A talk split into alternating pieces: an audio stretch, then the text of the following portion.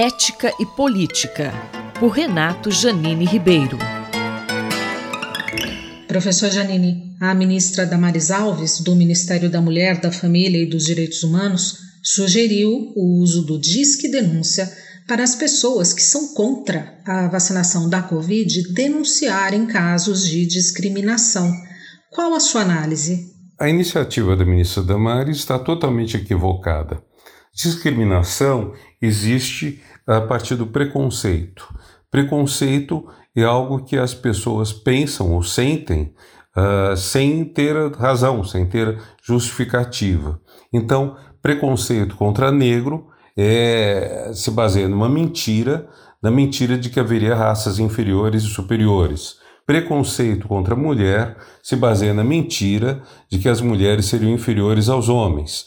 Preconceito contra homossexuais se baseia na mentira, na falsidade de que homossexuais seriam anormais, doentes, desequilibrados, fariam mal aos, mal aos outros. Ora, a questão da vacinação não tem nada a ver com essa mentira, muito ao contrário. Nesse caso, a verdade é que as vacinas salvam vidas. Basta ver que depois que começamos a ter a vacinação no Brasil, embora tenha demorado tanto tempo, tenha havido tanta falta de empenho por parte do governo federal, quando começou a vacinação no Brasil, despencou a taxa de mortalidade. Nós chegamos a ter 4 mil mortos de Covid por dia, que é uma enormidade, e estamos agora, apesar de estar crescendo a, onda da Omicron, estamos com algumas centenas. Então, essas vidas salvas foram salvas porque justamente pela vacina. Então, a mentira não é a, a vacina, a mentira é o combate à vacina. Então, antivacinas e denunciarem que estão discrimin sendo discriminados é uma falsidade.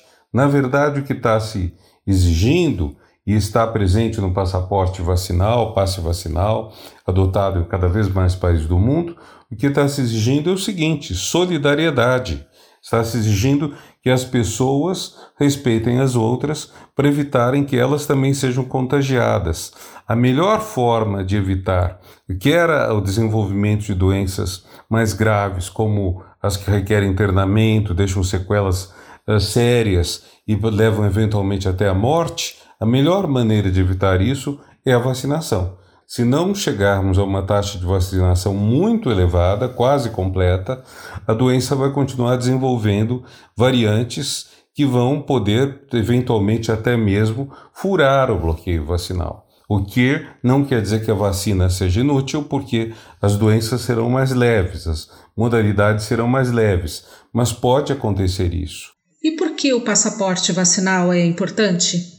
O passaporte vacinal é importante por quê?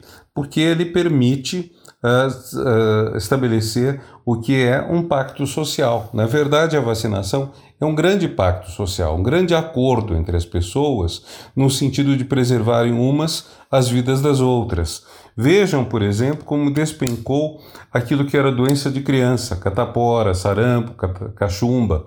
Eram doenças que há 50 anos atrás eram tão rotineiras quando as crianças pegavam essa doença, os pais levavam os coleguinhas para contagiarem-se e para já livrarem essa promissória, já resolverem esse assunto, por assim dizer.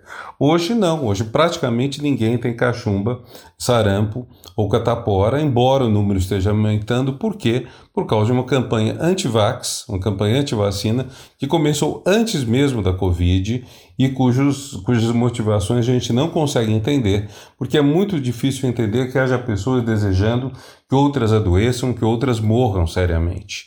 Então, a defesa da vacina e do passaporte vacinal constitui maneiras de fazer uh, preservar a vida das pessoas, preservar a saúde das pessoas, são medidas absolutamente necessárias. O professor Renato Janine Ribeiro conversou comigo, Valéria Dias, para a Rádio USP. Ética e Política, por Renato Janine Ribeiro.